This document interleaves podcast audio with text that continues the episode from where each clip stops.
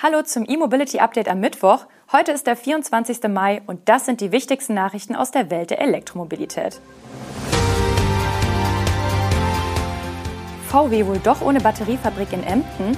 Lucid bringt zwei weitere R-Versionen. Skoda führt Topmodell des Enyaq ein. Winfast peilt 50.000 Auslieferungen an und Miba entwickelt E-Auto-Batterie für Ära. Volkswagen sieht laut einem Medienbericht derzeit keine Chancen, eine zweite Batteriezellenfabrik in Niedersachsen zu realisieren.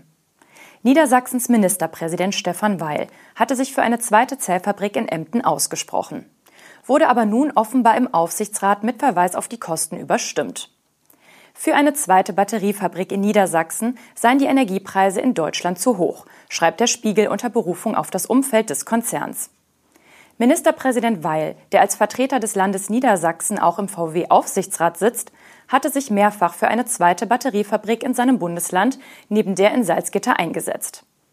Mittlerweile sei Weil aber vorgerechnet worden, dass ein zweites Werk dieser Art derzeit nicht wirtschaftlich zu betreiben sei. Auch die Wirtschaftswoche schreibt in einem aktuellen Artikel zur Lage bei VW, dass notwendige Großprojekte dem Geldmangel zum Opfer gefallen seien. Zu den hohen Energiepreisen kommen bei Volkswagen auch interne Probleme, die derart teure Vorhaben wie eine Batteriefabrik erschweren. Der Autohersteller ist einfach nicht profitabel genug.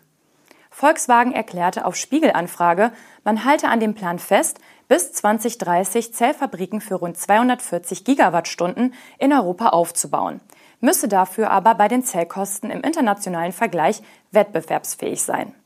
Beim Power Day im März 2021 hatte der Konzern den Plan vorgestellt, sechs Fabriken mit jeweils 40 Gigawattstunden Kapazität für den Eigenbedarf in Europa bauen zu wollen. Gesetzt sind als Standorte von Volkswagen in Europa bisher aber nur Salzgitter und das spanische Sagunt. Eine weitere Produktion der VW-Einheitszelle soll bei Northvolt in Schweden erfolgen. Zudem laufen Gespräche für ein Werk in Osteuropa. Eine konkrete Entscheidung wurde aber im Dezember 2022 vertagt ebenfalls mit Verweis auf die wirtschaftliche Unsicherheit und hohe Energiepreise in der Region. Zu den Fabriken 5 und 6 hat VW bisher keine näheren Angaben gemacht. Hinzu kommt außerhalb Europas ein Batteriewerk in Kanada. Lucid Motors hat weitere Varianten seiner elektrischen Luxuslimousine R in Deutschland, den Niederlanden, der Schweiz und Norwegen eingepreist. Dabei geht es um den Air Pure All-Wheel Drive und den Air Touring. Beide Versionen haben jeweils den kleineren 92 Kilowattstunden Akku an Bord. Dieser reicht aber für bis zu 725 Kilometer Reichweite nach WLTP. Wie der Elektroauto Newcomer mitteilt, soll der Air Touring ab dem dritten Quartal ausgeliefert werden. Diese Version kommt auf 456 kW Leistung und kostet mindestens 129.000 Euro. Der günstigere Air Pure All-Wheel Drive rollt dann ab dem vierten Quartal 2023 für mindestens 109.000 Euro zu den Kunden. Diese können sich über völlig ausreichende 353 kW Antriebsleistung freuen.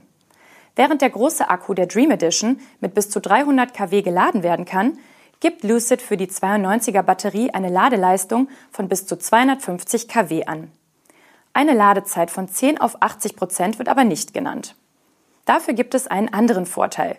Da das kleinere Batteriepack mit 18 statt 22 Modulen flacher ist, wird der Fußraum vor den Rücksitzen 8 cm tiefer, was deutlich mehr Beinfreiheit und eine komfortablere Sitzposition auf der Rückbank ergeben soll.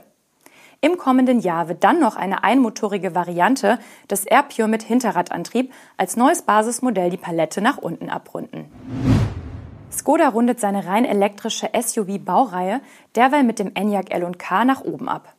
Die neue Variante kommt auf eine maximale Systemleistung von 210 kW und eine höhere WLTP-Reichweite von bis zu 570 Kilometern.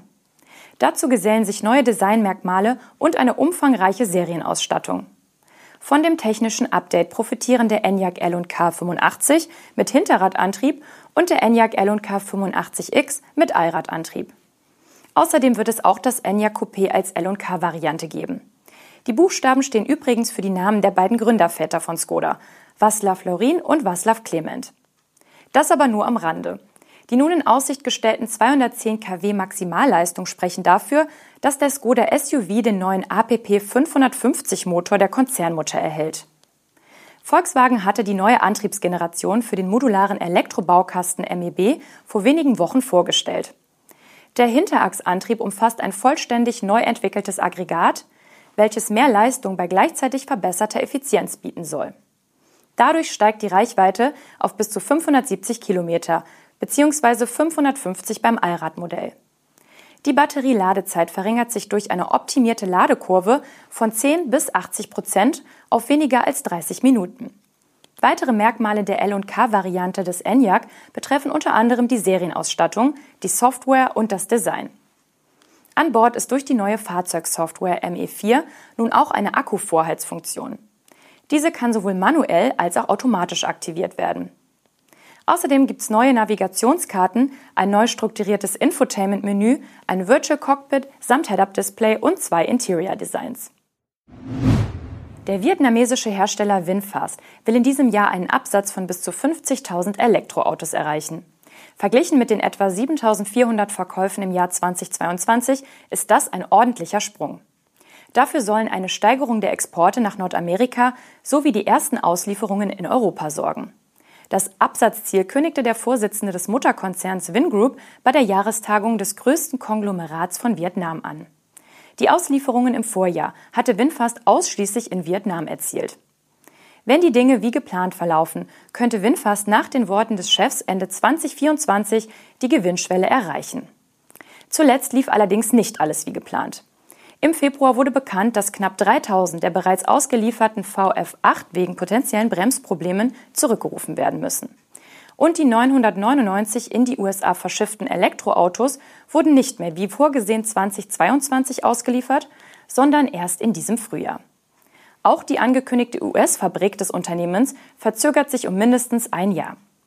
Dass die internen Auslieferziele zuletzt verfehlt wurden, wird aber nicht nur auf technische Probleme, sondern auch die schwächelnde Weltwirtschaft und die Preissenkungen der Konkurrenz zurückgeführt.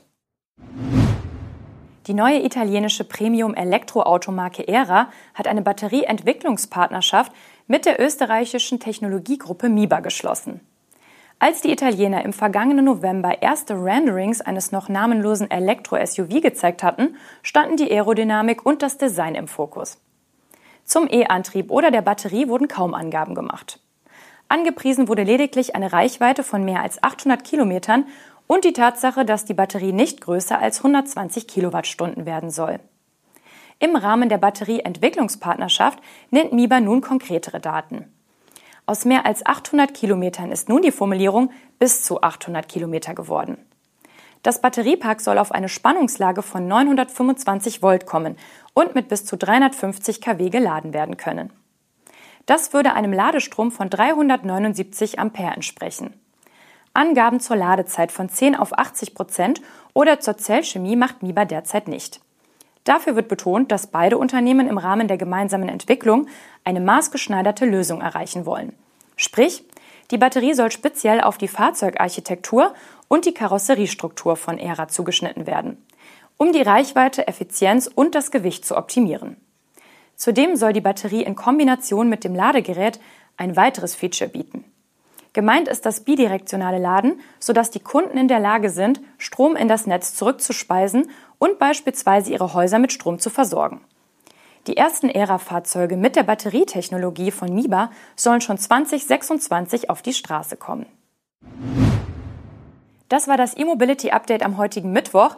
Wir sind morgen wieder auf Sendung. Tschüss.